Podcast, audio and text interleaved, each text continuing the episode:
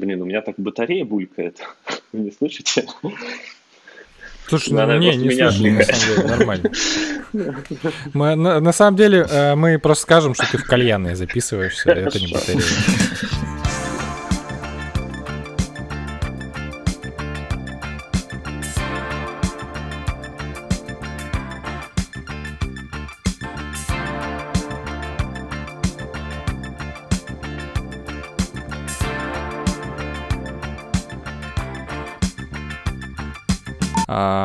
А, удивление, сегодня 81 Я, у меня тоже фишка, я с каждым новым эпизодом удивляюсь, что они, э, что нумерация растет. Типа, ничего себе.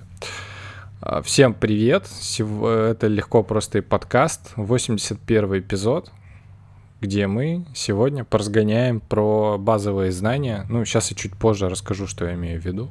А, в гостях сегодня два замечательных человека — Серега Хабаров, учитель информатики в частной школе, генеральный директор проекта Педсовет, а также автор рассылки «Процессная целостность», о которой он э, заявлял, наверное, в каждой, э, в каждой рассылке Вастрика. Ты, так и было, да. главный патрон был. Вот, а Серега преподаватель и, ну, напрямую связан, наверное, с этой темой. Э, и Костя Коновалов, дизайнер, автор логотипа московского метро и карты метро, э, которая будет через 10 лет, в 2030 года. Вот. Еще он искатель по чердагам и правде. Почему-то у меня такое сложилось тебе впечатление, листая твой твиттер. Ну, необычно. Вот. Ты, кстати, Вообще, э, мне нравится, например, когда меня кто-нибудь как-нибудь презентует, и мне вот нравится слушать чужую репрезентацию. Ты такой, типа, Чё? вот так вы меня видите? ну, вы можете о себе сразу что-нибудь добавить, если вдруг э, я что-то не, не туда сказала. Вы такие, на самом деле я вот. Вроде так и есть. Класс. Только я называю себя, как называю себя креветкой преподавателя. Мне кажется, нужно как минимум э, два полных года отвести, чтобы что-то стало складываться. У меня пока полный год один э, с э, многими классами я провел. Сейчас второй, это сильно легче, я стал чуть больше понимать. Но в целом, да, преподаватель прям настоящий. Круто. Это а ты какие классы ведешь? Э, с 8 по 11. О. Четыре класса, куча параллелей, дополнительные занятия, программирование сайта, еще что-то, всякое такое. А ты с ними на одном языке говоришь? Надеюсь, надеюсь. Я часто думаю про проклятие знания и пытаюсь так переформулировать, чтобы стало что-то больше понятно. Ну, пытаюсь понять. Я пару лет назад просто приезжал в ДВФУ, это такой универ на острове Русском, где вот недавно ВЭФ проходил. Ну, он там регулярно проходит, на самом деле. Достаточно хороший универ, и, собственно, мой друг и соавтор Серега Жданов там угу. работал дизайнером образовательных программ, позвал меня читать э, мой курс про то, как э, делать долгие проекты и не унывать. Для молодых мотивированных студентов и что-то там он еще как-то читает. Короче, я пришел такой, типа, смотрю, ну мы же с вами одногодки практически, у меня такой посыл. Причем мне тогда уже там 32 было, вот, а они сидят, они там, сколько им, по 17 лет, и я такой, типа, этом, а вот, значит, э, прогрессивный джипэк Артемия Лебедева такой, знаете, что такое прогрессивный джипэк? Ну вот, когда появлялся интернет, они такие, типа, на меня смотрят, и я вдруг понимаю, что они родились уже в тот момент, когда, наверное, прогрессивный джипэк уже супер давно был. Вот, а, удивительно, конечно. Костя, добавь что-нибудь про себя тогда тогда, чтобы я это... Ну, я дизайнер, даже не знаю, что еще добавить. Обычно так представляю. Урбани... Ну, Урбанист еще. Сложно сказать, я как бы просто сочувствующий урбанистике, потому что я, я бы не сказал, что я в этом а, специалист, то есть я как бы очень интересуюсь, но порой ошибаюсь. То есть, я бы так сказал.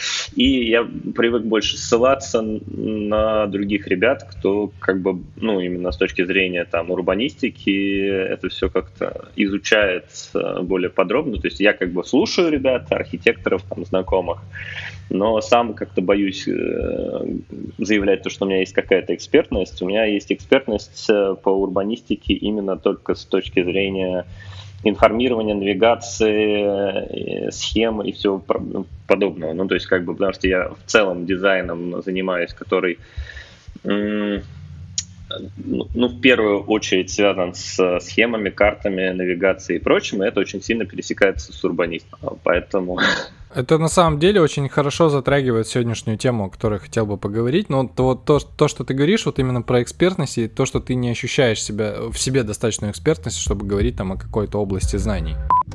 Особенность сегодняшнего выпуска в том, что мы его записываем вместе со спонсором. Спонсор бренд Levi's, который запустил программу по сбору и переработке вещей из денима любых брендов Levi's Recycle Boxes. В конце сентября уже в 15 городах России можно сдать чистые вещи из денима, где ее отсортируют и хорошие вещи отправят либо в фонд «Второе дыхание» и перенаправят нуждающимся, или на переработку для использования в качестве наполнителя для мебели или строительного материала. За подробной информацией приходите в Instagram, Facebook, Facebook или контакт Левайса. Там, я думаю, в поиске вы это все прекрасно найдете. А, в общем-то, о чем, по, о чем разгон? Э, недавно вышло интервью э, Собчак с Ивлеевой. Вы, конечно, в курсе. где, э, собственно, Евлеева не смогла ответить на какие-то простые вроде бы как вопросы из школьной программы, из-за чего, в общем-то, поднялся какой-то срач и спор по поводу базовых знаний. Я не особо пользователь Твиттера, но я так что-то почитываю и видел, что то тут, то там вот эти всякие треды такого плана возникают. Ну, естественно, куча Батхерта на Ютубе там и всем таком прочем. Раз у нас такой подкаст про личные загоны и вообще попытка понять, э, из чего состоит современный мир и что ждать в будущем, у меня родился, собственно, вопрос а что вообще нужно знать в 2021 году, чтобы тебя считали образованным человеком? И вообще, откуда это такая тяга, типа, э, к эрудированности, к школьной программе? На что это вообще влияет? Я могу попробовать как-то это расширить, потому что я не видел... Я видел только кусочек интервью, тоже в Твиттере, где Значит, она не может ответить на все эти вопросы. Потом видел твит Кости, рад, что он сюда пришел. Нифига себе. По поводу того... Да-да-да. И более того, я, у меня есть такая группа с э, товарищами, которые не, не безразлично образование, они совершенно из разных сфер, да, и в ответ на это интервью я закинул твит Кости. Ну и как бы, что думаете? И мы пообсуждали это. Вот, вот реально так и было, пообсуждали. В то, что нужно ли знать эти факты, потому что или не нужно, и что такое вообще... Мы говорили не базовые знания, там обсуждали фундаментальные знания, что является фундаментальным. В общем, мы приходим, пришли или не пришли, мне понравилась такая идея, во-первых, что мы сами эти знания фундаментальные или базовые определяем, вот прям в процессе диалога, например, да, мы сейчас здесь определим, там внутри э, образовательной организации или внутри Твиттера, да, это все ну, гибкое, нет. Они, конечно, может, фундаментальные или базовые, но база ми- меняется, да, все время есть какой-то сдвиг. А второе, что я заметил, что меня, конечно, как ботана начало от этого бомбить, от, от незнания, боже мой, там, не знаешь что, не знаешь, как, как это вообще возможно, да? Но я как-то сталкиваюсь с этим каждый день. Буквально на днях ребятам что-то 11 классу в голову взбрело, они пытались вспомнить фамилию Сталина. Как бы. Я думаю, блин, реально что ли? Ну, и они начали гуглить, они ну, сначала высказали гипотезы, начали гуглить, а все не угадали и потом загуглили. Но я как-то себя сдерживаю и понимаю, что, наверное, на эти, эти факты ну, не совсем составляют образование, и, и сами голые факты ну, как-то, может быть, они не так важны. И более того, те факты, которые являются базовыми, мы сами же, они все время переопределяются. Ну, условно, если ты в советское время не знаешь, не знаешь, как не умеешь какому-то, не владеешь каким-то навыком, ты там бездарь, да, безграмотный. Да, сейчас это совсем другое. Может быть, э, во времена какие-то было важно уметь, не знаю, оказывать первую помощь или там добывать в лесу себе пропитание, да, вот это базовые какие-то и знания, и навыки были. Сейчас это совсем другое. Ну, и я совсем, я как, э, как преподаватель как-то э, все, все меньше и меньше верю в контент уроков. Это так странно, что я убеждаюсь регулярно в, э, в том, что содержание уроков не так важно.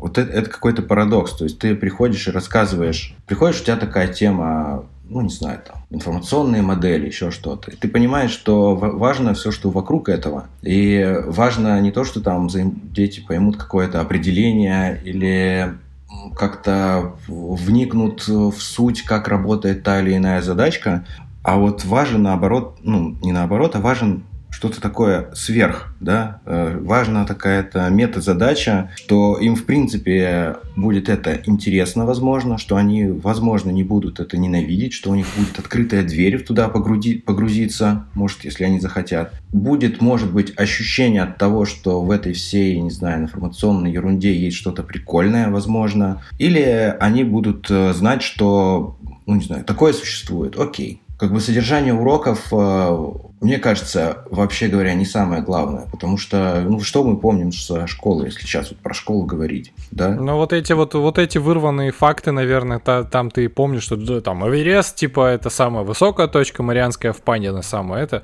У меня есть тесть, который регулярно спорит со своими друзьями, а, что-то там про Эверест и Джамалунгму, в общем, напирая на то, что, э, ну, что люди не знают, что это одно и то же, просто разные названия разных языков там. А если на другом уровне, у меня ощущение осталось э, со школы, что география это полная хрень, химия это ерунда полнейшая, биология это скучища, не хочу туда лезть вообще, какой-то бред, да, так по ощущениям. Потом ты обнаруживаешь себя лет через 15 в том, что вообще-то там устройство мозга это биология, когда ты путешествуешь там по другим странам, это вообще-то география, да, но ощущение такое, что это полная ерунда, не связанная с жизнью, просто мертвечина, да, остается, и эта дверь как бы закрывается. Вот я что-то такое держу в голове. И дело не в базовых знаниях. Там. Базовые знания, они как бы вот набор фактов.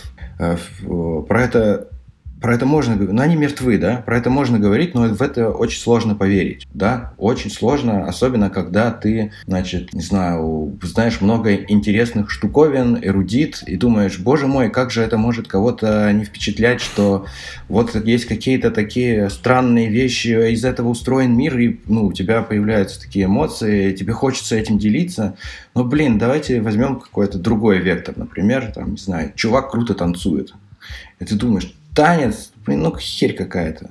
Что там вообще, там, не знаю, актер или чувак, не знаю, там, жонглирует, читает рэп, еще что-то. Ну, вот это, мне кажется, одного, одного разряда какие-то умения и даже знания, да.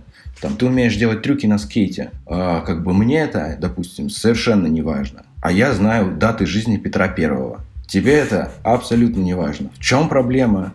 Но только ты начинаешь привязываться к тому, что ты знаешь, и думаешь, что это как бы важно вообще в целом и думать, что, ну, если я это знаю, то, наверное, классно, если бы это знало еще как можно больше людей, да, потому что, потому что это, не знаю, там, как-то правильно. Почему-то у меня э, сразу всплывает ощущение, что это откуда-то идет с советского периода, и, типа, мы самая читающая нация, первый мем, а второй мем про то, что у нас самое лучшее образование, и поэтому мы, типа, такие все должны быть эрудированные. Не знаю, это ничем не подкреплено, но откуда-то это выходит. В то же время, ты когда вот говоришь про то, что базовые знания меняются, я сразу вспомнил э, лекцию Леши Ивановского. Блин, в какой-то дизайн-студии он читал. В общем, там, естественно, он рассказывал очень много фактов про естественную науку, э, но с, вот что в тему вкинуть, он показал две картинки. На одной нарисованы были деревья разные, ну там растения, вот, в которых ты такой смотришь, такой, да, деревья, растения. А второе это типа бренды, ну там э, логотипы разных брендов. И вот он просто очень на этом примере очень хорошо объяснил, что типа вообще-то как бы ценности поменялись, и если ты там условно сто лет назад там жил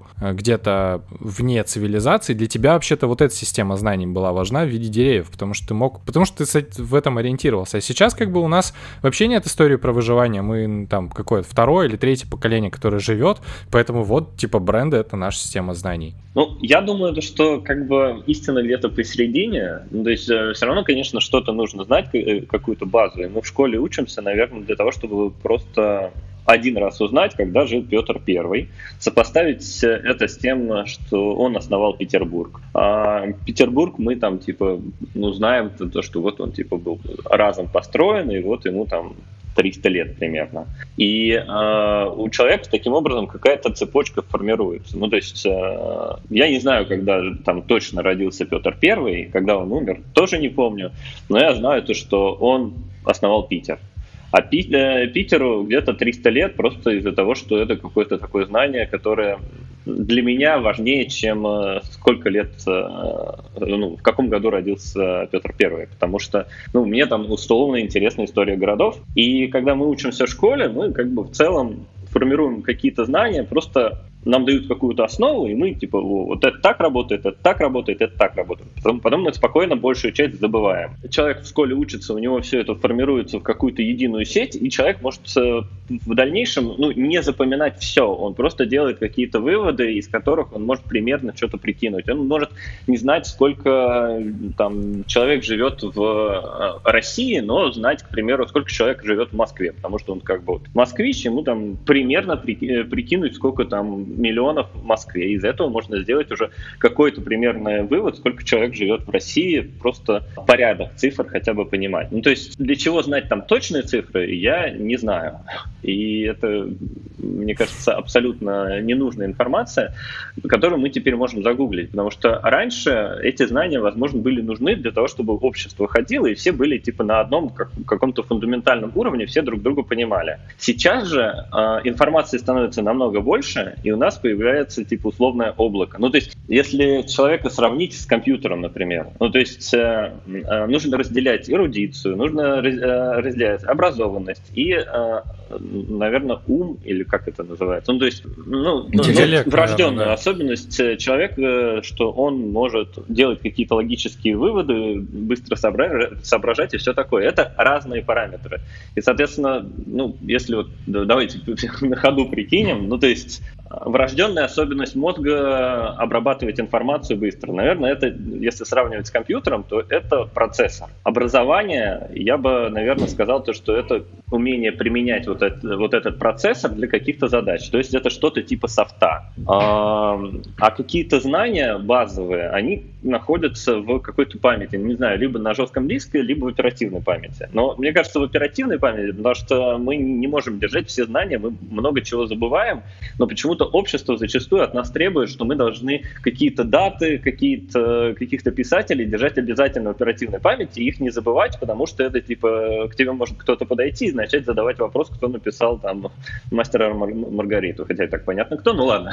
А почему-то общество считает, что ты должен вот в этой оперативной памяти держать именно вот эту базовую информацию для того, чтобы общаться с другими людьми, э, чтобы вы друг друга понимали. Да, оперативная информ... Э, в оперативной памяти должны содержаться какая-то базовая информация, но не на уровне того, что кто написал какое произведение, потому что, ну, это правда странно, зачем? И вот э, если опять сравнивать с компьютером человека, то у нас появилось облако, то есть у нас появился телефон, когда мы что-то не знаем, мы можем быстро залезть э, в телефон и как бы вернуть эти знания.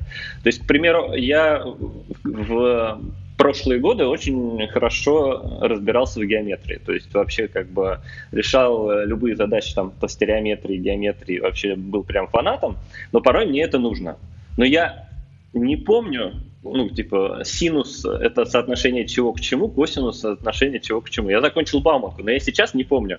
Но последний раз я считал синусы и косинус, косинусы три недели назад. Ну, то есть мне нужно, типа, было там по проекту. Я сейчас опять этого не помню. То есть я, мне нужно что-то посчитать, я открываю компьютер и за 15 минут опять вспоминаю там э, все основные теоремы, и все, и дальше спокойно решаю. Потому что я загружаю в оперативную память в свою а, вот какие-то знания, которые мне нужны конкретно сейчас. А до этого, ну, во время образования, я просто научился прокачивать а, свой мозг на то, что я могу туда быстро что-то загрузить и быстро что-то выгрузить. И когда я учился в университете, я вот понимаю для себя то, что университет для меня вообще те предметы, которые я изучал в университете, мне не пригодились совсем. Но эти предметы мне помогли прокачать оперативную память. То есть умение подготовиться к зачету или экзамену за одну ночь, они очень крутые. То есть ты просто берешь и очень быстро собираешь всю эту информацию, запихиваешь себе в мозг, сдаешь экзамен на 5 или 4, ну, в крайнем случае на 3, потом просто уходишь и просто это выгружаешь, потому что это тебе не нужно. Но самое главное то, что ты умеешь пользоваться этими знаниями, то есть если ты откроешь по-быстрому учебник или какие-нибудь материалы, формулы или еще что-то, ты с ними ознакомишься и, ну, как бы, о, я плюс-минус когда-то это знал, сейчас быстро разберусь. У меня точно так же с электричеством, например. Ну, я дома проводку делал сам, но как я ее делал? Я, я не помню вообще по, э, по электричеству никаких формул, э, ничего. Я просто как бы два часа каждый раз, чтобы просто освежить знания. Потом, о, все, я все понимаю, все, ну, как бы, все могу э, прочекать, я все понимаю, как все устроено делаю, потом я забываю. И мне не нужно, я не помню закон Ома. Я, я, я даже сейчас не скажу сходу там типа в розетке, ну я помню, желтое это заземление, там, а белый и коричневый, ну а там без разницы. без разницы. Там главное зем- землю не, знать, не, не, а остальное без разницы, как кажись. Фазу надо отвечать. Я, я просто даже каждый раз, когда лезу в розетку, ну, если нужно там кому-то починить, я захожу в Google и смотрю, какого цвета фаза обычно. Потому что я просто, я не помню это. Слушайте, у меня тогда э, два вопроса, которые, ну, как бы и уточнения, которые меня бесят. Во-первых, э, по, по всей видимости, школьное образование совершенно сейчас не годится под операционную систему, потому что оно вообще как бы устарело. И касается этой истории, и, в принципе, взаимоотношения с современной и культурой, и технологией, то есть это все достаточно вот где-то там осталось. Вот не очень понятно, как, как в смысле это должно сработать. И еще второй вопрос, который меня бесит, это то, что в фундаментальном образовании нету вообще э, никакой эпистемологии. То есть ты как бы можешь знать вот это все, но ты не, даже не пытаешься понять, как ты понимаешь то, что ты понимаешь. Ну, условно, не можешь отличить булшит от не булшита в какой-нибудь важной сфере, потому что э, это касается и вопросов там медицины, и финансовой грамотности, ну вот того, что на самом деле как бы нужно.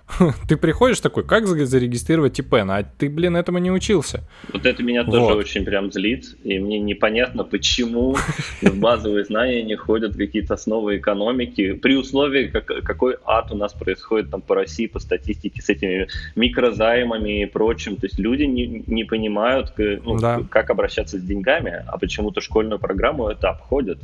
Ну, это очень странно. Там, мне кажется, все, все чуть-чуть сложнее, потому что, например, у, там, у государства есть инициатива обучать финансовой грамотности, которая, заказ... которая и государство заказывает вышки программу, и программа это создается, выделяются деньги, чтобы программы внедрялись по финансовой грамотности, и вышка, и там Центробанк заказал у вышки, и есть крутые методички, крутые промо-сайты для учителей, которые хотят и там могут преподавать финансовую грамотность, но это на местах все просто разбивается в дребезги. Во-первых, финансовая грамотность как дополнительный предмет как бы э, вопрос, кто это будет вести, это будет вести там трудовик или ОБЖшник, да, там какие-то это нужно, если это вкорячивается в какой-то более серьезный предмет, там, не знаю, берутся часы от, не знаю, геометрии, да, то у тебя учитель геометрии недоволен, что программа сокращается. Там возникают вопросы, кто за это дополнительные часы будет платить, да, то есть там куча вопросов, и как бы меня бесит, что вроде как инициативы есть, даже не всегда мне нравятся такие централизации, когда сверху что-то спускается, но как это донести, прям, я представляю это в виде айсберга, если честно, да, такого. Вот у нас есть глыба, мы ее несем, как бы, и вот хотим принести добро людям, и вот финансовую грамотность прокачать, программы у нас есть, и она идет, идет, идет вниз, и она в лужицу. Вот. Я просто за то, чтобы, конечно, при, преподавались какие-то вещи, связанные с реальностью, даже там те же 4К э, компетенции, знаете, такая карта строилась. Нет, это примерно модель, примерно 15 года, креативность, э, коммуникация, другие два, как, как я забыл. Э, такая модель, чему нужно учить ребенка. Э, и сейчас многие какие-то курсы, ну или вещи, которые появляются там в интернете для школьников, говорят, что э, значит, это все прокачивает 4К компетенция, да, но на самом деле эта модель уже устарела, да, и как бы есть уже другие, более какие-то адекватные модели, но, значит, если хотим показать, что наш курс современный учит современным компетенциям. Мы говорим, что это развивает 4К компетенции, которые уже устарели, да, которые, эта модель уже устарела. То есть какой там временной лак даже вот в том, чтобы прорастали какие-то современные вещи. Модель 15-16 года, это было 5 лет назад, сейчас я вижу появляются, не знаю, курсы или там школы, которые про это говорят, что мы соответствуем современным требованиям знаете что, нам очень сложно отделаться от нашего опыта и открутить все назад, да, как, как родиться во времена Гугла и как э, твои мозги в, в этом смысле устроены. Вот ты говоришь, э, там, если я знаю, что Петр построил Питер, Питеру 300 лет, делаю вывод, что Петр жил, жил 300 лет назад. Вот это умение, что ты вот взял и связал, вообще-то это не очевидная вещь. То есть вот это э, ты, ну, получается, на примере знаний, на примере каких-то фактологий, на самом деле ты умеешь связывать одно с другим. Вот это гораздо важнее, да, когда там причинно-следственные связи, то, как я понимаю, что я изучаю, потому что вот этот этап нам, не знаю, людям 35 плюс-минус 40 э, совершенно естественен. Когда сейчас ты школьнику задаешь вопрос, э, как открыть ИП условно, да, вопрос может быть любым, то он ищет э, не подсказки, а ищет ответ сразу, целиком, просто герметичный ответ. Ты хочешь починить розетку, и ты ищешь, где фаза, или где... И потому что у тебя есть опыт починки розетки, и тебе нужны подсказки. Но современный как бы, школьник будет искать, как починить розетку за 20 минут от нуля до конца, знания целиком и полностью решите мне эту проблему, да? Или там, где мне заказать этого специалиста. Слушай, а я тебя сейчас перебью, но мне кажется, это вопрос не современного школьника, а в принципе способности молодого человека, точнее не способности и не умения еще смотреть со стороны, потому что мы э, в прошлом году к нам приходил э, Сева Ловкачев, такой э, стендап-комик, он учился в математическом вузе, Короче, он... А, нет, в школе какой-то математический, он рассказывал, что он такой сидит вроде, э, вот он быстро решает какие-то задачки, но у него просто из-за того, что у него нет навыка сделать шаг назад, он прям тупит. И ему такой препод такой, так вот же, он такой, да ты вообще вот. И вот это тоже, правда, нарабатывается со временем и, и с ростом мозга, наверное. Ну, короче, вот.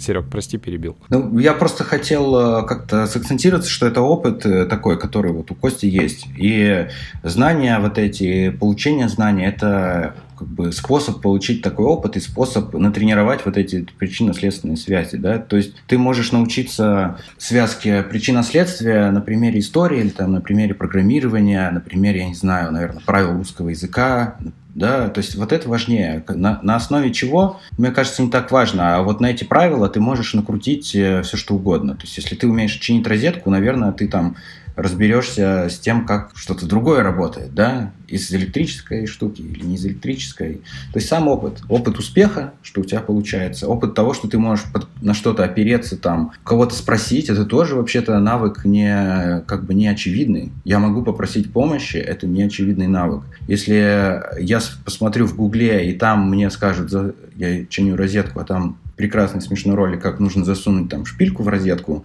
И это классно. Да? Неочевидный навык, что мне нужно как бы сообразить, как, э, что это может быть фейком. То есть да, даже сообразить не на уровне, что там физика, электроны, напряжение, а на уровне того, что в интернете есть фейки. Это тоже другой уровень э, какого-то обращения с информацией, с тем, как ты работаешь. И, и это все не про, не про знания. Да? Вот мне кажется, это тоже важно через знания такие навыки нарабатывать. То, что ты говоришь про эпистемологию, мне сейчас нравится смотреть, чему взрослые учатся, вот они, ну, мы, мы, они выросли и начинают какие-то дыры свои закрывать там в разных областях, да, а, которые набирать какие-то новые компетенции. И я слежу вот за этим Анатолием Левинчуком, который про системное мышление и так mm-hmm. далее. И сейчас, сейчас у него есть такая программа, называется Интеллект Стек, которую он взрослых учит, да, для программы образования для образованных. И там про логические связи, эпистемологию, про то, как мы из мира строим модели, как мы используем там, не знаю, названия, какие термины, взаимосвязи и так далее, э, то, что, то есть как я это понимаю, то, что людям, которые чего-то достигли, они хотят дальше учиться и какую-то такую прокачать интеллектуальную какую-то хардкорную вещь, и вот чему они учатся. Значит, это мне кажется, их запрос, и мне кажется, что это актуально, да, что люди не дураки, которые пошли туда учиться и хотят прокачать вот это. Это важно. И в этом смысле у него в этом стеке, интеллект-стеке, нет э, фактологической составляющей. То есть там э, работа, не знаю, с системами, работа с взаимосвязями, обрат... цепи обратной связи, эпистемология, терминология, причинно-следственные связи, да, это все про то, как объекты связаны друг с другом, они что-то делают, они подчиняются каким-то правилам, каким-то целям. И я специально вчера пересматривал, там кажется, нету никаких фактов, что нам нужно это знать. Твердых таких знаний. Прикольно. Содержание кажется менее важным, чем умение манипулировать. Хорошая мысль, хорошая мысль. Слушай, э, выдели ее.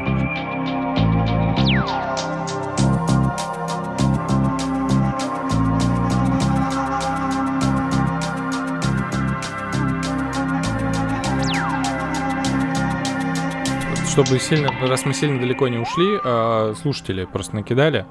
Вот один э, чувак спрашивает, как быть, если с огромным трудом дается запоминание исторических фактов и в целом конвы истории. Учебники вызывают непереносимую скуку, а, и в итоге ничего не откладывается. Вот. Есть ли какой-то способ сделать эту тему более интересной? Может, там темы, еще что? Ну, в смысле, YouTube э, ролики, каналы, может, какие-то книги. Вот. И хотелось бы такой учебник, который расскажет о последствиях повторяемых политических решений. Э, не он сделал, и так получилось, а попробовали 20 раз в разное время в разных культурах, но результат один. Вот. Но это, конечно, все интересно, и у меня из этого э, в ответ на это есть только один хороший пример исторической литературы. Это когда я наткнулся на, собственно, издание Акунина, ну, про Россию, про ну, историю, собственно, от Руси, там, России и всего. Я такой, блин, настолько может быть интересно. То есть вот такая подача, это, это так круто.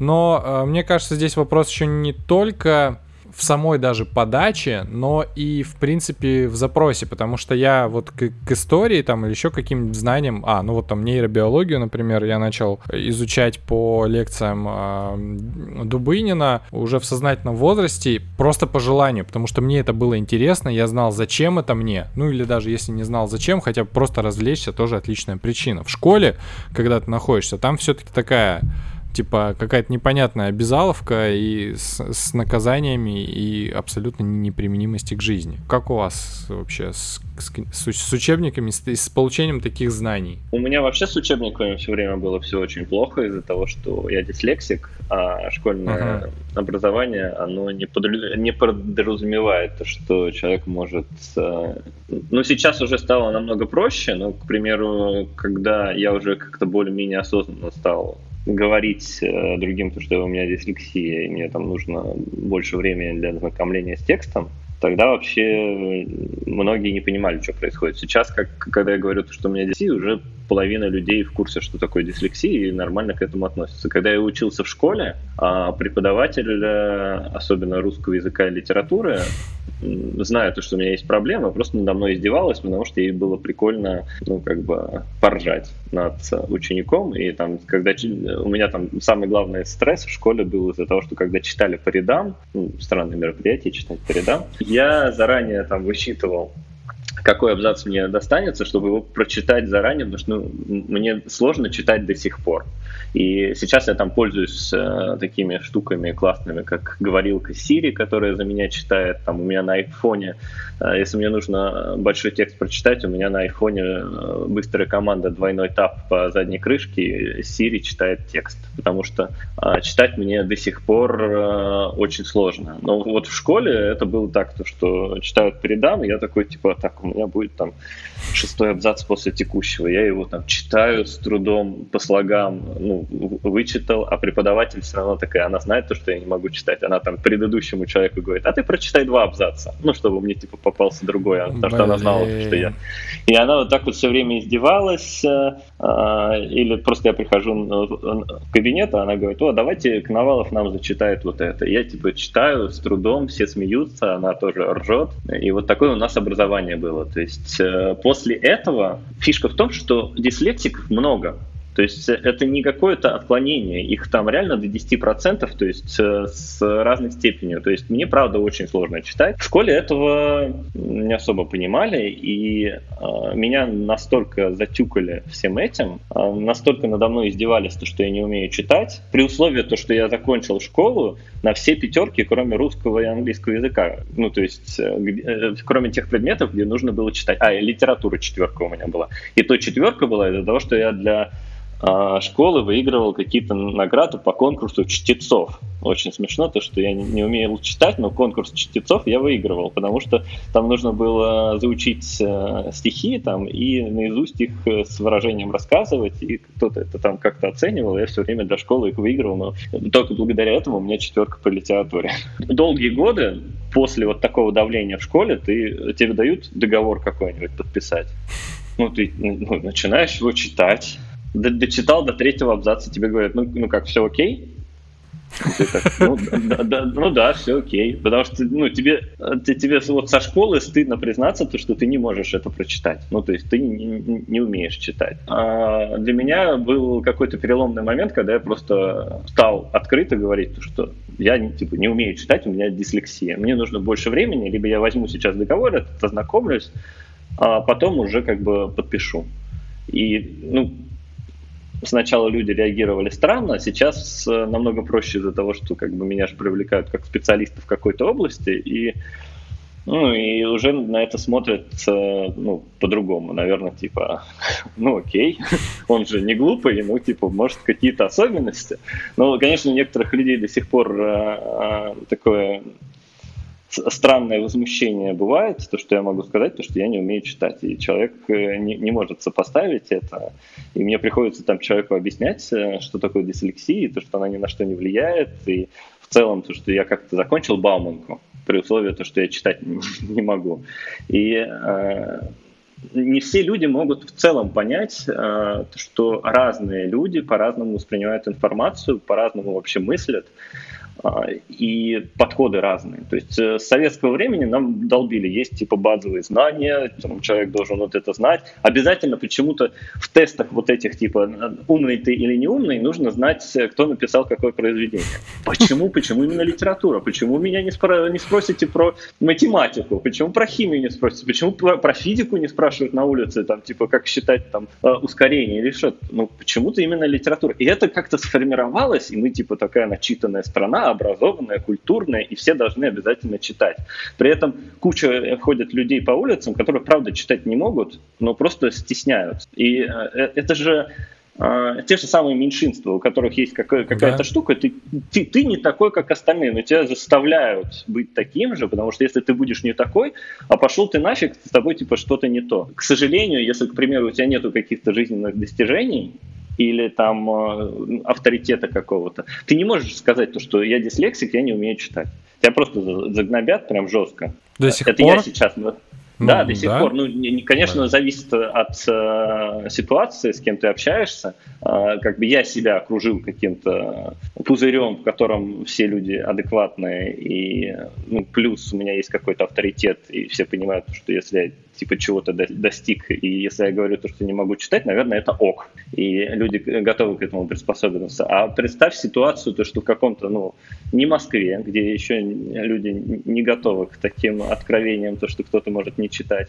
А человек пытается устроиться на работу, ну, он талантливый, у него типа все ок, но он правда не может читать. Ну, то есть читать может, конечно, я читаю, но это просто через силу, и особенно когда над душой кто-то стоит и ждет, что ты это прочитаешь, у тебя просто все разбегается, все буквы рассыпаются, и даже если ты прочитал текст, ты его не понял, потому что, ну, как бы ты не можешь его понять. А, и это большая проблема, и они мало говорят, но я замечаю то, что сейчас уже, ну, есть какие-то сообщества дислектиков, которые пытаются рассказывать, особенно это связано с э, школами, то, что, потому что в школах до сих пор есть э, преподаватели, как у меня преподавательница э, русского языка, причем у нее фамилия такая была, Школина Елена Борисовна, то есть ее, типа, фамилия такая, как вот она должна в школе учиться. Вот такие преподаватели, они до сих пор же есть, они гнобят э, учеников, им нужно самоутвердиться э, зачем-то перед другими учениками, а другим ученикам классно, типа, поржать то, что они, значит, умнее, если они могут читать, то они, типа, умнее. И даже вот в этих же вопросах, типа,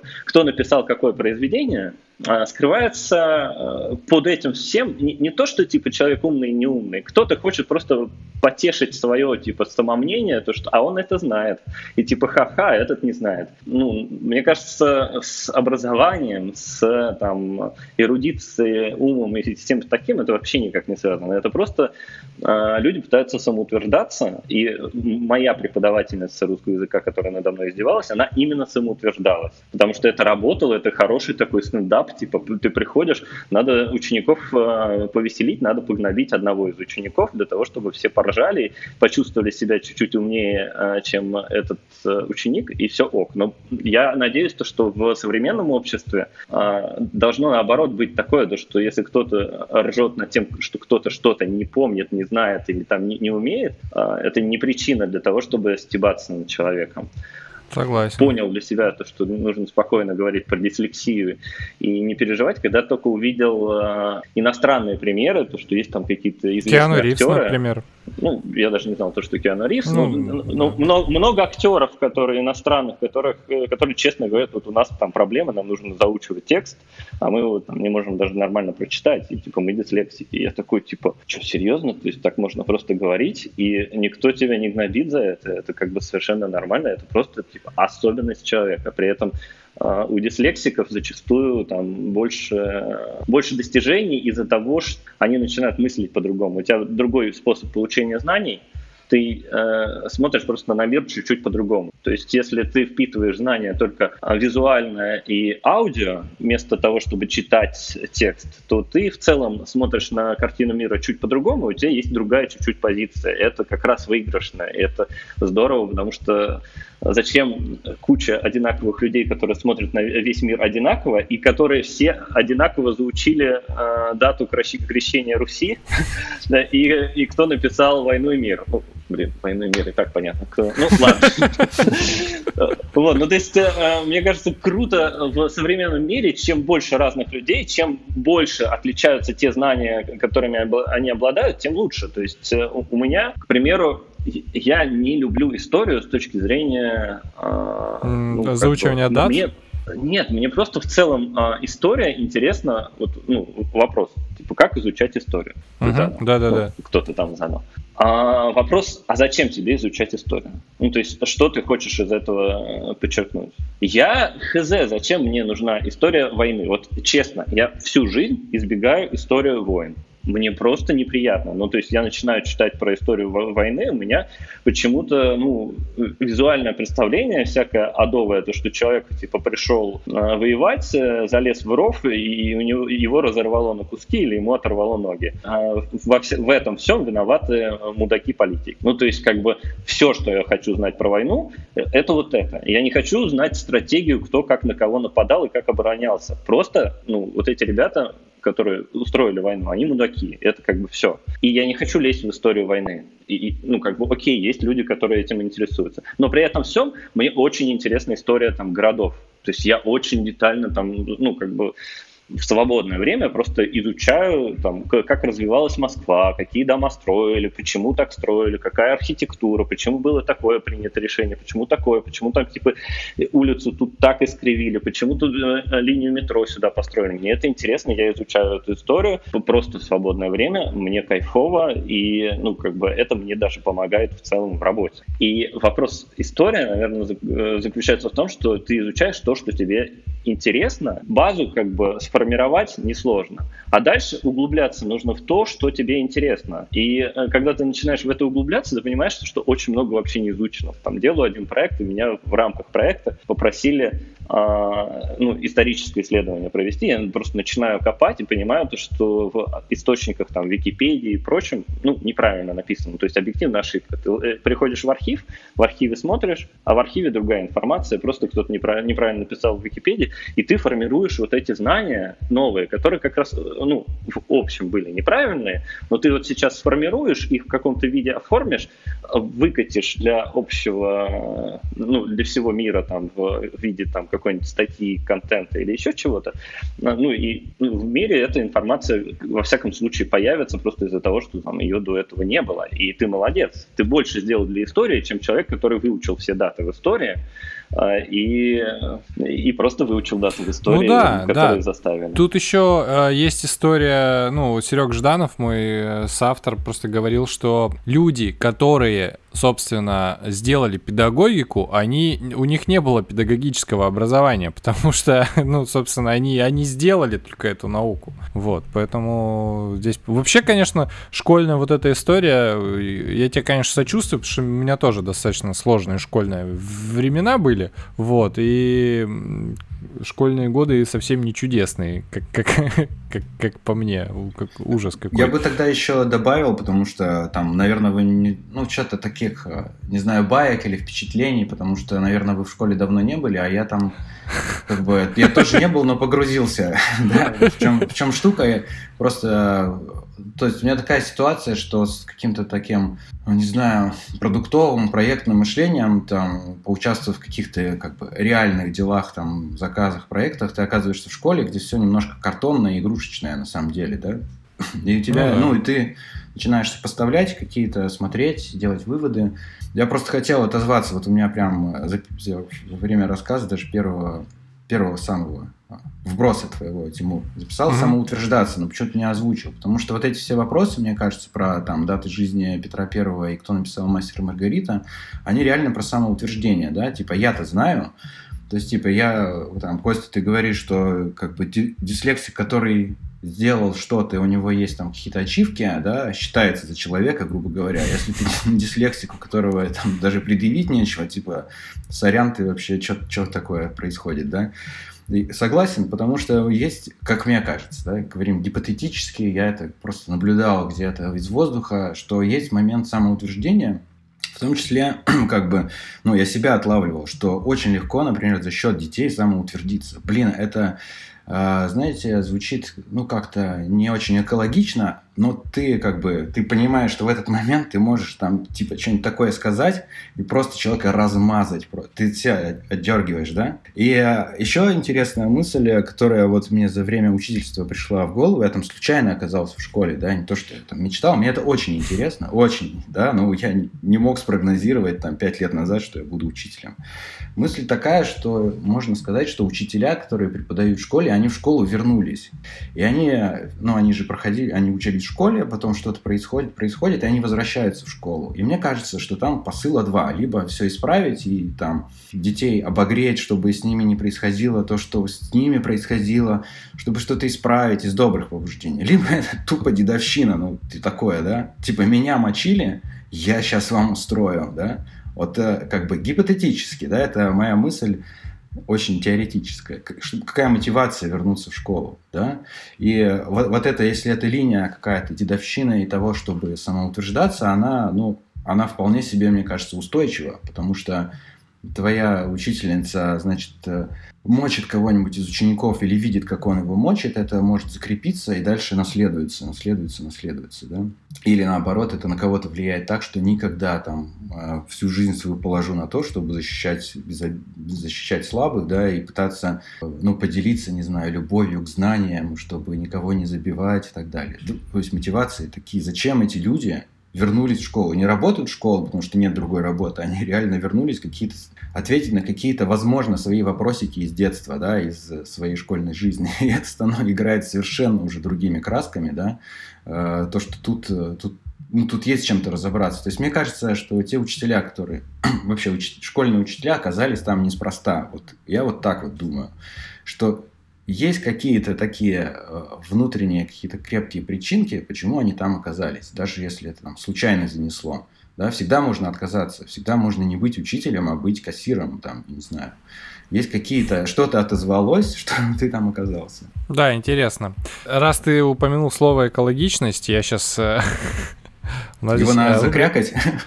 Не, не, мы закрякиваем только слово само собой. Нет, а, просто сейчас а, такая небольшая рубрика про спонсорские разгоны. Этот выпуск у нас со спонсором. Спонсор у нас бренд Levi's, который запустил программу по сбору и переработке вещей из денима любых брендов. Это все называется Reuse. Э, и в конце сентября они открывают 15 таких точек в разных городах России. Вот. И в рамках вот этой рубрики спонсорских разгонов интересно узнать у вас, э, есть ли какие-то сейчас фундаментальные какие-то вот такие базовые знания именно с точки зрения экологии. Потому что сейчас такое время а, осознанного потребления, про это все говорят, а про это модно говорить. Модные дома многие отказываются от э, уничтожения вещей, например, такие. Мы будем перерабатывать, но это правда здорово. Есть такое ощущение, что это как бы просто модное веяние. Как-то у вас вообще поменялось вот какое-то знание про именно вот экологичное обращение с, с именно с вещами за последнее время? Потому что у нас, например, э, с женой была попытка собирать вещи и вести э, в переработку, но э, в какой-то момент это превращается в какое-то такое жесткое сектанство, потому что мы, например, к нашим друзьям, которые этим занимаются, приходим, такие, а чего здесь пованивает? Они такие, а, слушай, не успели там что-то помыть, увезти, как бы вот стоит. Ну, мы привыкли, мы такие, блин, ребята. В Хабаровске это пока не очень удобно все сделано, на самом деле, ну, чтобы вот этот мусор весь увозить. И возникает вопрос, вот, а у вас что, как с этим? Ну, в Москве появилась сортировка мусора, но ей никто не доверяет, но я как э, человек упертый, сортирую. А, ну, у меня нету какой-то там поблизости более адекватной сортировки, чем предоставляет московская мэрия, то есть два контейнера. Я все время сортирую, мою. А, у меня дофига всякого пластика из-за того, что я очень много заказываю всяких кухонь на районе и прочего. Но я каждый раз все помою, сложу, целый мешок накоплю. Отдельно у меня э, дома два а, два мусорных ведра здоровенных для того, что сортируется и перерабатывается. Один кухонный, другой там в комнате, куда я бумагу. Вот. И оно каждый раз очень грустно, потому что дворник, э, когда я там периодически выхожу там с собакой погулять, э, дворник из одного контейнера в другой перекидывает, чтобы было удобнее там как-то заполнить э, один контейнер для вывоза, и ты просто смотришь, он твой мешок перекидывает в смешанное, потому потому что вот как бы нужно сейчас смешанное заполнить до, до края, потому что сейчас приедет э, мусоровоз смешанных отходов. Блин, я, в общем, э, ну, как бы слышу от многих знакомых, которые типа, блин, я перестал сортировать, потому что это не работает. Я такой, блин, нет, надо как бы вот продолжать, вот как бы, ну, вода, камень точно. Надо вот сортировать, и, может быть, э, что-то поменяется. То есть, как бы ты свою часть работы делаешь, да, эти ребята не очень хорошие, ну, сами там рабочие жилища, отличника, наверное, сказать, что они какие-то злодеи, потому что просто они не очень понимают, они не разбирались. У них базовое образование хуже. И как бы про что мы как раз сегодня говорим. Да. Вот. Не, не, не они в этом виноваты, виноват несправедливость, то, что их страны менее развиты, и, соответственно, и получается то, что они не понимают проблему, и они как бы решают свою текущую рабочую задачу. То, что у них не хватает контейнеров, они их там как-то перекидывают, и так выходит. Но если мы будем все же продолжать каждый делать, что должен, то, наверное, со временем это станет нормальным, главное продолжать. Да, кстати, я вот э, тоже заметил, что в последнее время конкретно у меня в моем круге поменялось отношение именно к используемым ресурсам, потому что еще недавно э, было такое очень странное серии, типа, ну у нас же воду типа там, ну, она же дешевая, там, вот посмотрите, сколько там в Европе это стоит, а у нас же типа дешево, ну, это, я вообще привык, что у меня вот, я когда на кухне что-нибудь готовлю, у меня вода бежит. Вот, сейчас, слава богу, этого уже нет, и ты ходишь реально такой, типа, там, закрыл, поставили мы э, эту кран Xiaomi на с фотоэлементом. Такой руку подносишь. Не всегда удобно, но типа прикольно. Вот. А, но вещи тоже мы, кстати, относим. А, к сожалению, в Хабаровске э, Левайс не открывается. Вот, но если у вас будет, дыним. Серега, а ты что? Я бы добавил про пару вещей про это экологичность, э, потому что я, мы начали сортировать, наверное, может, еще в Москве, я переехал три года назад. Здесь продолжили, когда тупо стало удобно, да, вот у нас э, почему-то, ну, город Наукоград, наверное, это связано, да, по городу небольшому расставили. А ты в каком городе? Ты просто не говорил. Го... Ты... А, город Обнинск, 100 э, километров от Москвы, такой Наукоград, первая атомная станция. А, поставили в какой-то момент э, контейнеры для сортировки, ну, почти везде. Это тупо близко, да, и тебе сделать э, усилия, чтобы там пластик, стекло отделить или бумагу, очень просто, да, и, и в парке стоят большие контейнеры для макулатуры и для батареек.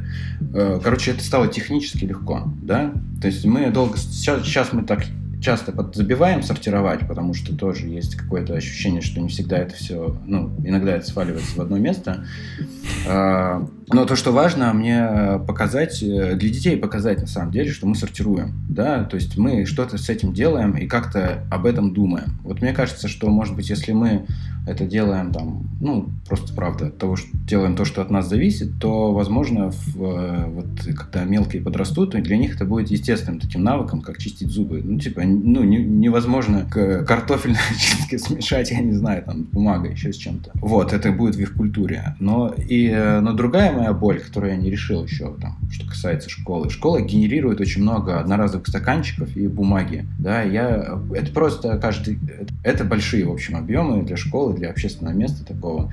Я в прошлом году собирал э, в рамках своей там какого-то кабинета, территории бумагу, накопилась большая пачка, да, и ну окей, вот у меня пачка есть за год, вторая накопилась сейчас там копится третья, я их, а, а, вот есть удобное место, куда я их могу отнести в макулатуру, но в рамках школы как бы это невыгодно, да, ответ такой был, я у завхоза спросил, давайте собирать бумагу. Да что мы там копейки получим за эту бумагу? Я говорю, в смысле, за это еще деньги дают? Ну, мотивация это мотивация это не, не такая. А, вот. И при этом э, там есть часть э, этих вещей, которые выбрасываются. Там персональные данные, сортировать персональные данные на бумаге ты не будешь, а ее надо как-то уничтожать, наверное, через шредер, а потом эту всю массу сдавать. Короче, геморрой, да, такой небольшой получился. Это как бы не то, что проблема такая первоочередная, но я на фоне думаю, как, э, какое может быть такое смарт-решение, чтобы это было удобно и как-то сортировано, экологично. Пока не знаю. Каждый день смотрю на корзины одноразовых стаканчиков мальчиков ничего не могу с этим пока сделать. Это правда про проблема. Мы тоже, на самом деле, когда ходим в кофейне, мы ходим со своими стаканами, но у нас свой бар, например, и мы понимаем, что без одноразовых вот этих э, картонных стаканчиков, к сожалению, пока не обойтись. Мы сейчас, вот у нас э, стройка началась большого заведения, вот там мы, конечно... Просто сейчас то, что у нас там 20 квадратов, там вообще невозможно сортировать, то есть там, ну, прям это э, совершенно неудобная штука, вот. В следующем мы, конечно, эту, эту вещь тоже продумаем. Ладно, в завершении вот этого экологического небольшого разгона еще раз просто скажу, что упустился вот эта программа Elivice Recycle Boxes. Сюда можно сдать вещи совершенно любые из э, джинсовой ткани, денима, вот, где ее отсортируют, хорошие вещи отправят в фонд э, «Второе дыхание», ну и, собственно, дадут нуждающимся, которые не подходят для повторного использования, отправят на переработку, ну и будут где-то использовать там в строительных материалах там или, например, в качестве наполнителя для мебели.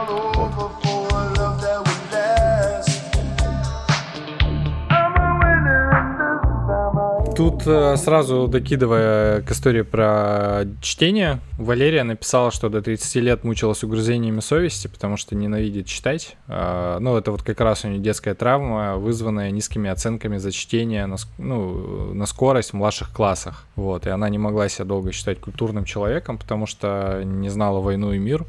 Вот, при этом закончила философский факультет. Ну и, в общем, сейчас она публично манифестирует против насилия школьников э, художественной литературой как бы типичная совершенно история.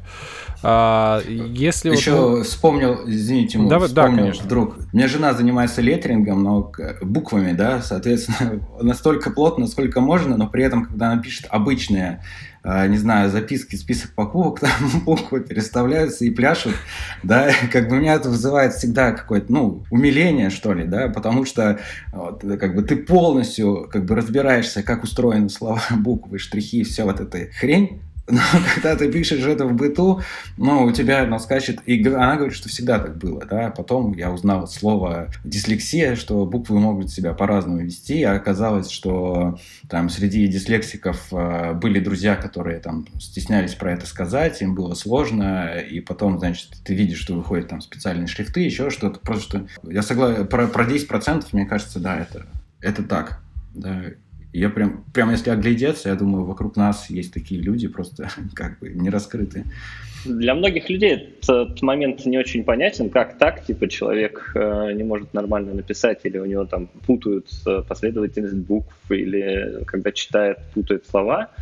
Э, но при этом эти люди очень часто занимаются чем-то смежным, то есть там дизайном или еще чем-то. Ну, то есть я смотрю на текст, и я там, ну, оцениваю как там буквы стоят, именно кернинг между буквами, насколько, типа, адекватный. То есть я вижу слово, я такой, ой, блин, тут, типа, две буквы слишком прижаты друг к другу, для меня, типа, ой, блин, глаз режет, а я слово даже еще не прочитал, я могу его даже и не прочитать. То есть я вижу то, что буквы некрасиво стоят, или там интерлиняж, типа, между строчками какой-то там, ну, одна буква на другую захлестывается, и мне такой, ой, фу, как противно выглядит. Я не знаю, что, я даже не знаю, что там было написано, я это не читал, читаю, я вижу текст именно как э, ну, какой-то узор.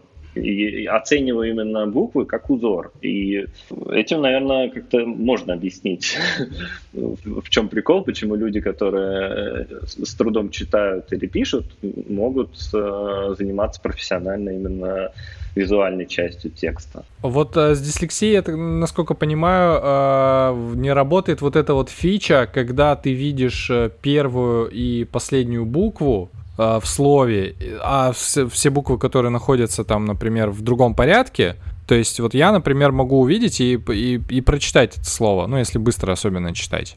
Понимаете, да, про это, какой эффект? Да, да, это связанный эффект, но не сказать то, что это основной. Просто прикол с тем, что если первую и последнюю букву сохранить, а все остальные перемешать, то человек обычный Э, вполне это правда прочитает, но и дислексик зачастую тоже это прочитает. То есть mm. и не то, что дислексик вообще не может читать. То есть я, я читал художественную литературу э, просто из-за того, что мне было интересно и как бы мне сложно, но можно рассчитаться, можно понять контекст и понимая контекст, ты можешь предсказывать, какое слово там будет. И uh-huh. вот с, с этим, конечно, ну, чуть проще. Короче, каждый объясняет зачастую по-разному. Некоторые там проверяют с помощью ай-трекинга, как типа дислексики смотрят. Некоторые пытаются... Ай-трекинг — это когда типа компьютер проверяет, в какие точки человек смотрит а, в определенный момент. А, некоторые там пытаются шрифты сделать с торчащими элементами, или чтобы буквы были одна на другую не похожи. Но на самом деле, ну, как бы для меня есть такое ощущение, что, что это в целом а, да, даже вот те шрифты, которые как бы делают для дислексиков, я не уверен, то, что это рабочая история, потому что, возможно, это попытка сделать типа буквы разными, и за счет этого типа проще читать. Но объективно говоря, не совсем, потому что просто когда ты ведешь э, ну, глазами по строке, ты в целом не можешь эту последовательность э, фиксировать букв. Uh-huh. И из-за того, что ты ее не фиксируешь, какие бы они ни были, да, вот кириллица совсем адовая для дислексиков считается, именно из-за того, что... ШМ, вот это И, да, вот это все. Да, у, у кириллицы ничего не торчит вверх. То есть э, в английском языке чуть попроще. Там есть, типа, ну, все время торчащие какие-то буковки, которые, ну, помогают плюс-минус э, ориентироваться, и за счет этого там глазу есть за что зацепиться, и проще понимать. Э, в кириллице реально сложнее. Я думаю, у нас людей, страдающих э, от чтения, сильно больше, чем даже на Западе. Просто у нас это все очень сильно скрывается, и, и, и дети просто забитые, а взрослые, они до, до, смерти своей не, не признаются, то, что они не умеют читать, потому что ну, в России сказать, что ты не умеешь читать, это значит сказать, то, что тупой. И ну, как бы, да. люди просто это скрывают. И я вот за, за собой тоже отметил особенность такую. Я часто там, работаю с какими-то архивными данными, что-то ищу. И это, ну, они не отсканированы, они не оцифрованы, их через э, автоматическую говорилку не запустить. И по поиску э, слов не, ну, не пробить. Но но зачастую мне правда проще, я смотрю просто на лист с текстом, и я как, ищу какое-то ключевое слово, которое там мне важно. Я это слово достаточно быстро могу найти а, среди всех букв. И не знаю, как это работает.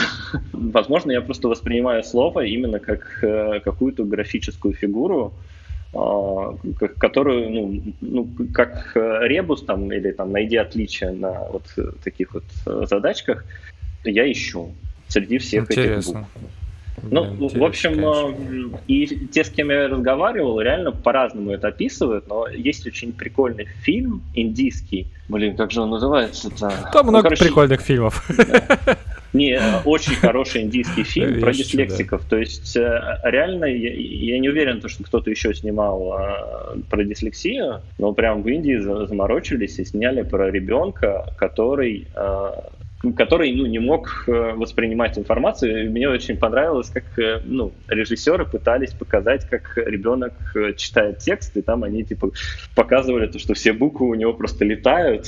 ну, так на самом деле не происходит, но очень интересно, как именно пытаются изобразить вот это восприятие, но его, наверное, никак не изобразить, просто у всех, правда, совершенно по-разному это все устроено, ну, просто есть один какой-то вот такой критерий, то, что вот что-то вот с глазами и мозгом чуть-чуть не так, что именно восприятие текста не работает. И вот подача информации должна быть э, каким-то другим способом, а текст он прям через силу читает. Я себе выписывал, у меня где-то есть заметка, э, какие слова путаю. И там, правда, очень забавно, что я сейчас даже поищу, пока дальше будем обсуждать. Давай, слушай, прикольно. У меня тоже есть такая штука. У нас в Хабаровске есть улицы Дзержинского и Дикопольцева, и у меня прям э, какая-то одища, их постоянно путаю. Я в смысле знаю физически, что это разные улицы, где они находятся. Я такой, типа, Женя, ну вот там, типа, Дикопольцева, такая Дзержинского, такая, да. Э, не знаю, почему-то спотыкаюсь на этом каждый раз. Ну, у меня была совсем смешная ситуация, то что я много лет думал, то, что магазин называется Монголия ну, то есть э, магазин в Москве, а он называется «Магнолия». Но из-за того, что я не просто ни с кем не обсуждал, а, ну, то, что, типа, пойду в Магнолию, и, типа, Магнолия как-то не на слуху было, там все говорят пятерочка, там перекресток и все такое. Я так, э, ну, как бы, Монголия, ну, прикольно, наверное, это кто-то из Монголии, типа, ну, при, а, сделал магазин, и вот э, решили как-то там увековечить э, это название, ну, ну классно. Ну, в речи с разными людьми я говорю, ну, там схожу в Монголию. Оказывается, люди думали, то, что я просто прикалываюсь, у меня типа такая игра слов. Монголия. Причем, я так понимаю, там не было монгольских товаров, там не было этих носков из верблюжьей шерсти. Не, было ничего, и понимаешь, многие реально думали, то, что я, просто... У меня такой тупой юмор. Ну, это... А, мастер каламбуров, да. Да, пока мне не сказали, что это называется Монголия, э, Магнолия. Блин, я просто пересмотрел, э, начал вспоминать все события, связанные, когда я кому-то говорил. Я видел такой мем там э, про чувака, который долгое время ходил э, в ларек, покупал э, кукурузные палочки, хукумка, а потом там сменился продавец, оказалось, что это Никитка. Вот. Похожая история. Серега, а у тебя э, ученики есть, кстати, с дислексией? Я наверняка не знаю, но это хороший повод, может быть, спросить э, там психологов. Да, э, есть, если говорить про какое-то, не знаю, как это назвать? Особенность? Да, правильно, особенность, хорошее слово, да.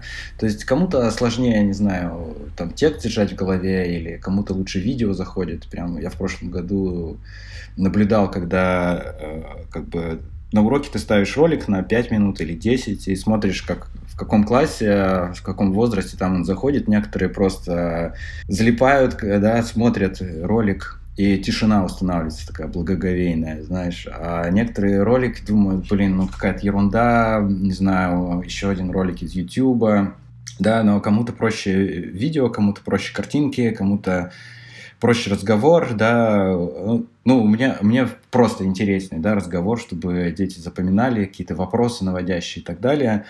Ну, по, э, то есть я сейчас скорее к тому, что я воочию убеждаюсь, что разные способы там, потребления информации э, зависят от личности, от перс, персон, как персонально зависит, от возраста очень сильно зависит. Очень сильно, да, там, если ты учитель, э, не знаю, для девятого класса, то восьмой это, ну, другое, а там четвертый или седьмой это совсем другое. У тебя другие механики, усидчивость, и там, э, ну, короче, есть особенности. То, что меня просто в какой-то момент заинтересовало, я у себя делал вопросы про, э, про связь, даже э, про связь условно хулиган, хулиганства и какого-то успеха в жизни. Меня это заинтересовало, потому что там, если у тебя вот перед тобой молодой человек, который, ну, типа просто шило в заднице, да, просто заноза, который тебе мешает, и ты, я по, как-то на сто процентов не мог до конца там рассердиться и э, думать, что это, блин, как бы это он на зло. Ну, какими-то словами называть или да. там желать ему чего-то такого плохого, потому что по жизни, как бы, да, там в реальном мире, когда ты как бы не поработал как бы в настоящих условиях в компаниях, ты же видишь вокруг тебя окружают, если люди какие-то там яркие или, не знаю, люди выдумщики или люди, которые там какие-то скилластые, то они, ну, наверное, не, не очень индивидуальности, короче, да, они не очень такие форматные. То есть, типа, и моя гипотеза была в том, что из хулиганов вырастают, типа, ну, по-настоящему такие индивидуальности, ну, ну как бы, в целом, как члены общества, они идут на благо, идут. Вы понимаете, о чем я, да? Ну да, ну в смысле, ты, ты не можешь э, создать э, успешную партию для похода в какое-нибудь подземелье, например, из, из одних каких-нибудь воинов. У тебя должны быть, типа, чуваки с разными скиллами э, и особенностями и навыками. Это нормально. Вот. Да, и вот это меня интересовало, помимо помимо того, как люди усваивают это знание, э, да, то, как связано то, что человек тебе не, ты не очень по формату как бы школы вписывается, или не очень тебе по формату, чтобы сразу это не отвергать. На самом деле там куча такого работы над собой по-хорошему, да, что вот э, ты тебе, ну, борьба с какими-то первыми реакциями, тебе хочется там э, подавить, там, не знаю, наорать или еще что-то, ты это все как бы отслеживаешь вот в момент, да, и ну, как бы работа учителя, я как бы им, им нам не завидую, потому что я это вижу как такая разная сложность, и классно, если у тебя есть каталог реакций, если ты сам, э, ну, во-первых, ты их испытывал, ты их осознаешь, ты их можешь выбирать, ты можешь притормозить. И вот, значит, как это, как такая у тебя 3D-панель такая, подсказки, как у, не знаю, у Терминатора, да? У тебя есть ситуация, и ты можешь там, не знаю, похвалить, отшутиться, наорать, э, не знаю, выгнать из класса, позвать администрацию, э, не знаю, придумать э, какой-нибудь остроумный ответ, можешь сменить тему, можешь промолчать, у тебя каталог реакций, да, и ты можешь выбрать. И ну, сам выбор, не, не то, что ты, у тебя есть возможность наорать, а сам выбор очень много значит, и то, что ты можешь притормозить, и что ты его видишь, и что перед тобой там не человек, не, ну, не человек, все, все равно дети, у тебя подросток, не который хочет тебе там насолить или сорвать э, занятия, ты как-то думаешь о его потребностях, да, о его способностях, а еще потом рефлексируешь, блин, а вот я, значит, не смог донести свою мысль, и это на самом деле я виноват, что я как-то сложно изъясняюсь, и, короче, вот э, такой, ну, такой компот, в котором все это плавает, и все, ну, часто бывает просто, ну, проще, э, вернее, нет, часто бывает все сложнее, чем просто там человек идиот или он плохо читает.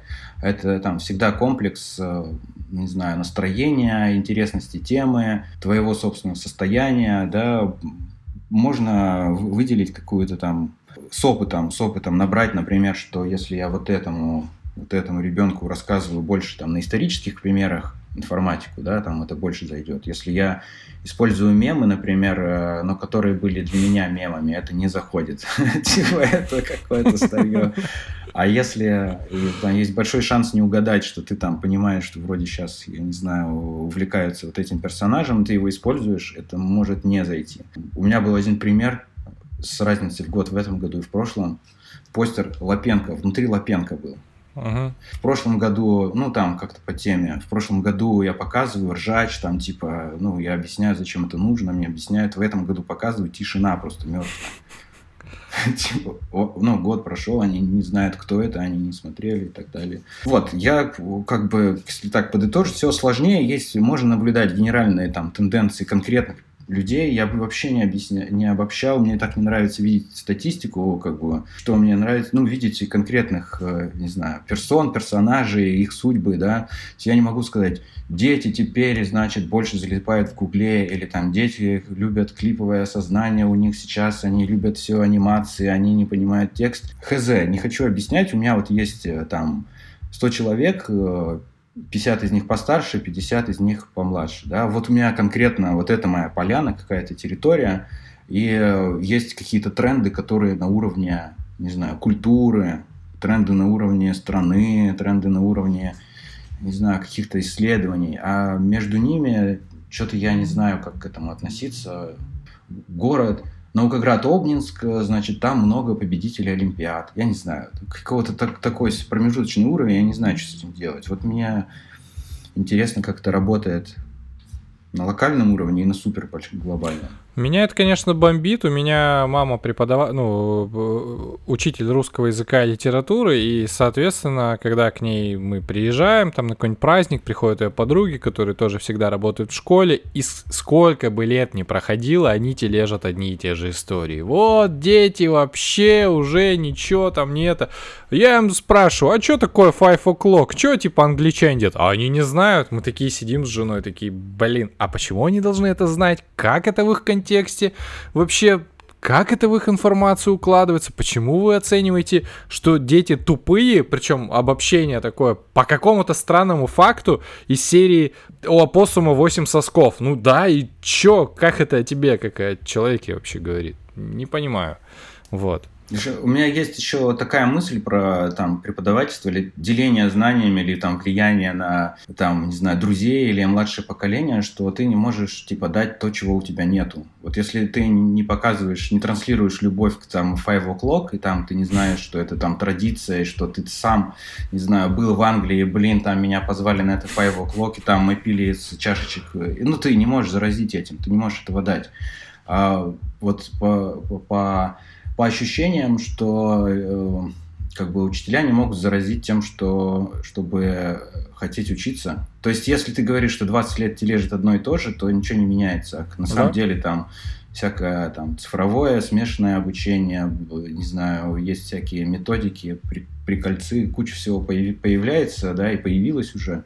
Ну, э, и в этом смысле ну, все логично, как бы все нормально, если ты, не знаю, не то, что не горишь, вот это, да, не обязательно там эмоционально говорить. Ты горишь своим предметом, он тебе нравится, и ты несешь свою любовь к этому.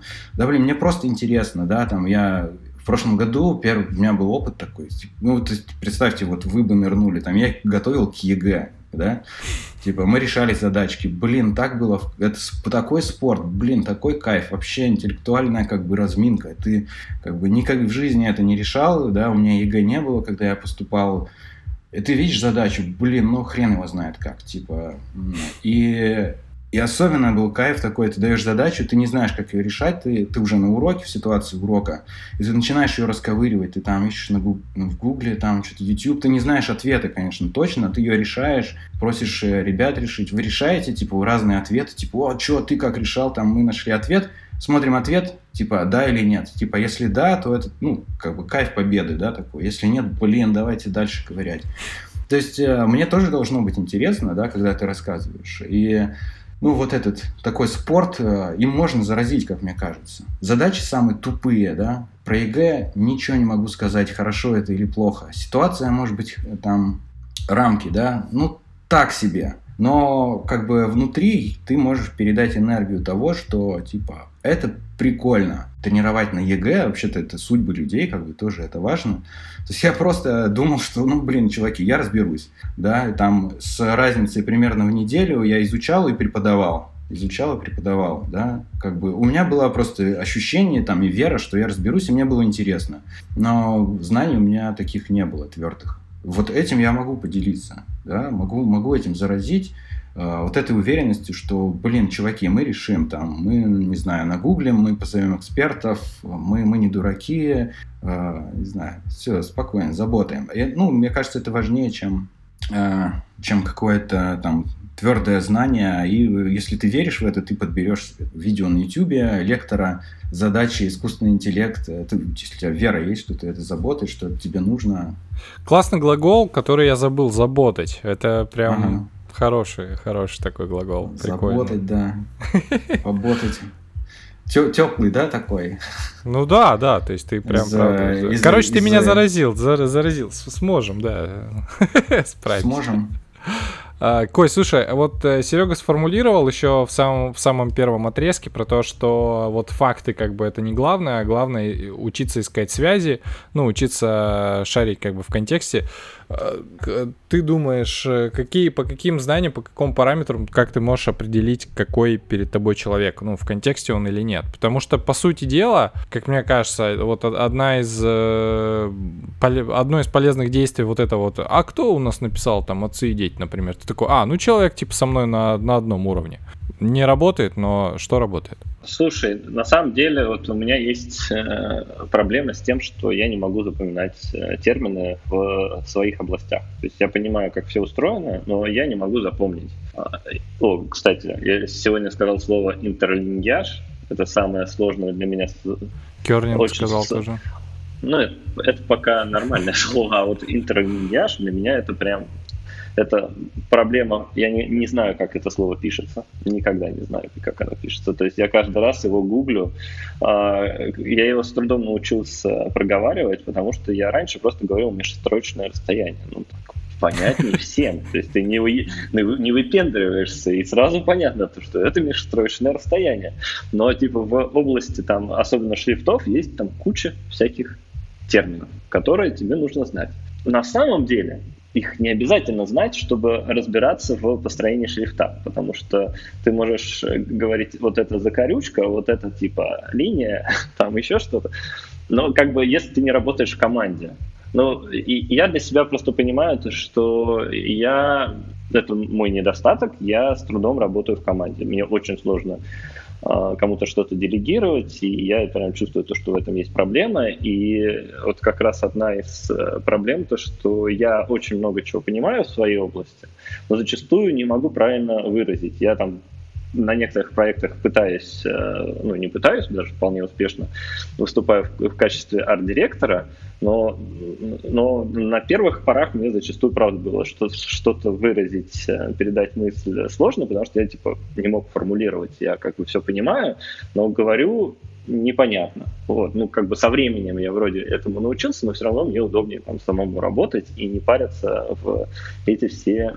А, вот как бы с литературой тоже вопрос. Ну, как бы, наверное, чуваки, которые там, типа, занимаются литературой, либо пишут, либо изучают а, произведения автора, наверное, им нужно быть глубоко в контексте и знать, кто что написал. Но я не уверен, то, что э, прям знание, кто что написал, настолько же важно, как то, что написано. То есть, э, uh-huh.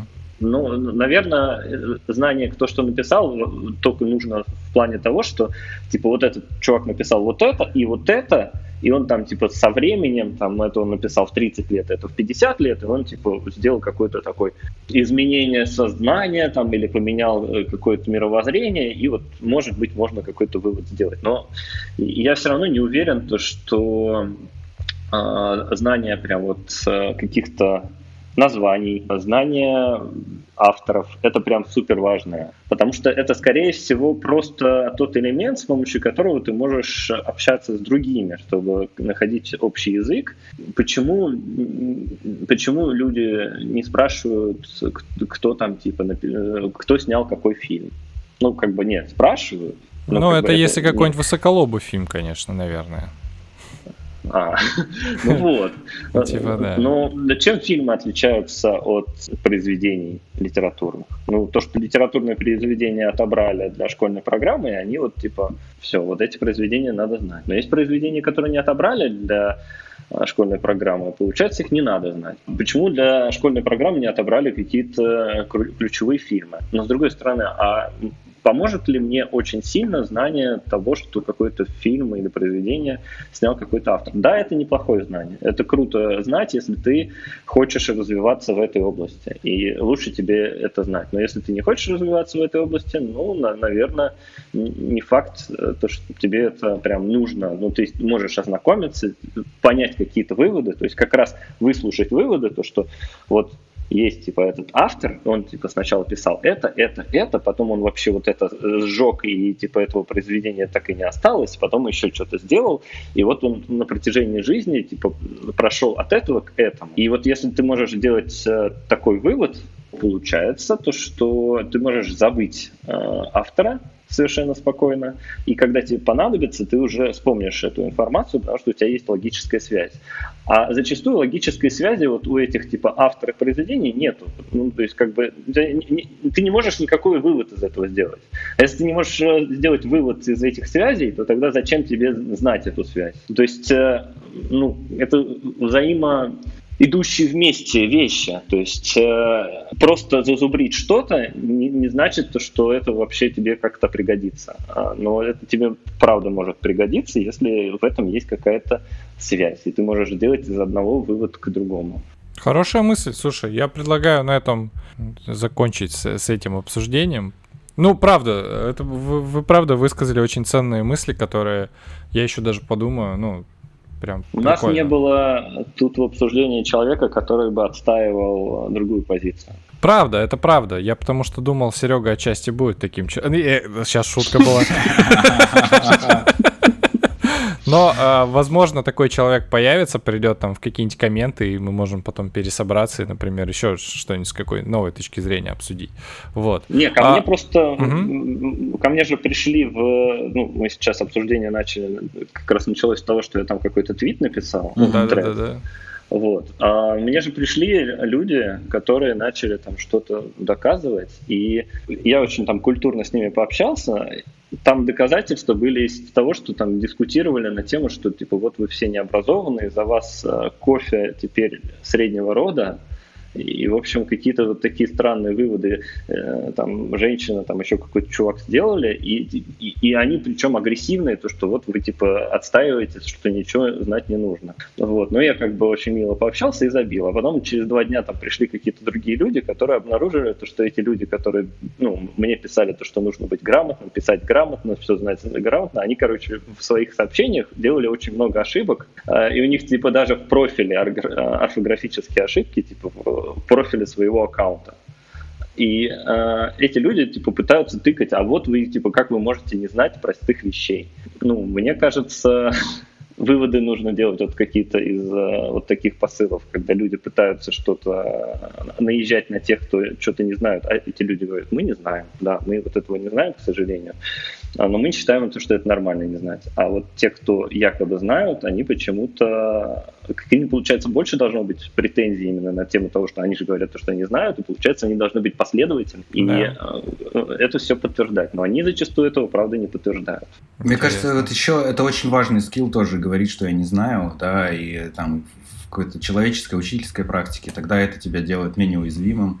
Потому что вот... Потому что ты на самом деле не знаешь что-то. Это, это правда. Э, да, и э, просто если это твоя скрепа, там, и ты давишь на мозоль, что, значит, э, ты кофе делаешь ненужного рода, это у тебя что-то рушится, да, или когда тебя спрашивают, когда, когда ты видишь, что кто-то не знает ответ на мастер Маргарита, а ты знаешь, да, это у тебя какой-то такой создает фундамент, я знаю. А если тебя спрашивают, не знаю, не встречали таких людей, мне кажется, там поколение наших родителей постоянно что-нибудь спрашиваешь, и человек на ходу, на ходу начинает конструировать там, типа, о, что-то там бахнуло на улице. И человек на, не может сказать, я не знаю, но может да, быть. это правда. А он говорит, правда. блин, чуваки, наверняка это там голубятня, там, не знаю, машина пожар. Ну, то есть, э, вот это вот сказать я не знаю, это настолько фундаментальная скрепа, которая тебя начинает шатать, ну, как бы ты к этому не готов. Ты готов, вы, как бы, нести ересь, там, пургу, озлобиться. Но сказать честно, я не знаю, это, это великий шаг просто, да, который тебе откр как бы открывает возможности присваивать чужие знания,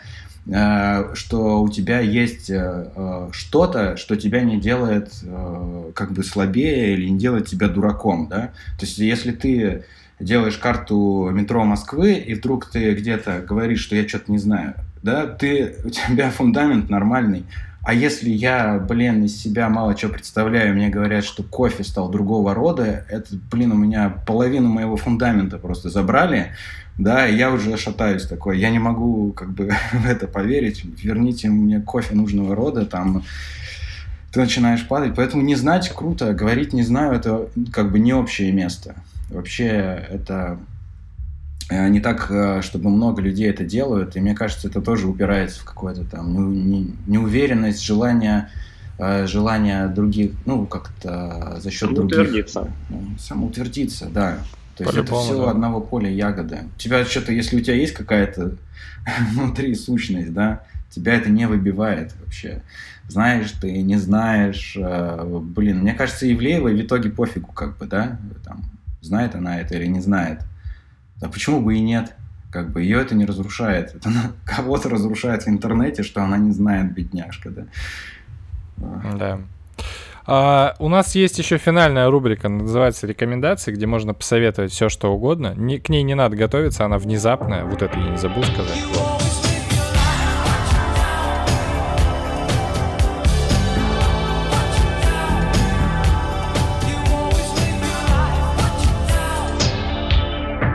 А, я, ну, то есть это может быть фильм, книга, совет, э, подкаст, все что угодно. Я уже загуглил э, фильм индийский про дисле... мальчика с дислексией, он называется «Звездочки на земле» 2007 года, вот. У него Очень крутой оценки. фильм, и, да. и прям, э, ну, то есть не надо бояться то, что он индийский. То есть многие не смотрят фильмы из-за того, что они индийские, думают, то, что это трэш.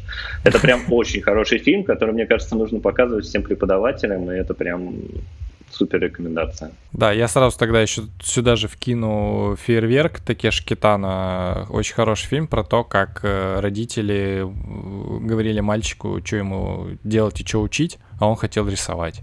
Вот. А я могу добавить, наверное, так, если это внезапно, наверное, то, что из последнего мне понравилось или как-то как-то приглянулось. Э, такая книжка «Как говорить, чтобы дети слушали, как слушать, чтобы дети говорили». Прям книжка довольно старая, ей больше лет 30, наверное, да, я думал, что это как-то все уже не актуально, а на самом деле это классика, как бы, да.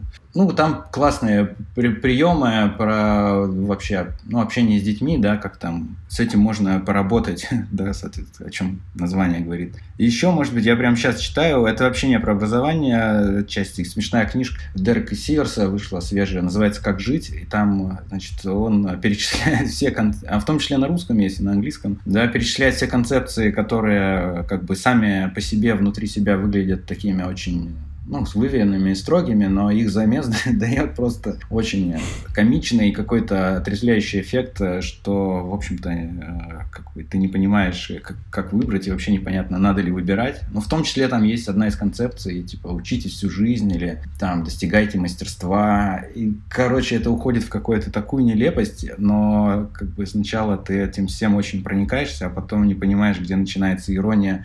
Блин, это, это забавно. Класс, хорошо, спасибо. Спасибо, ребят, большое. Очень классно поразгоняли. Спасибо тебе. Надеюсь, вам было комфортно и вы тоже кайфанули. Вот. Вот, вот, было классно, интересно. Пока-пока, да, до скорых пока. встреч. Пока, пока.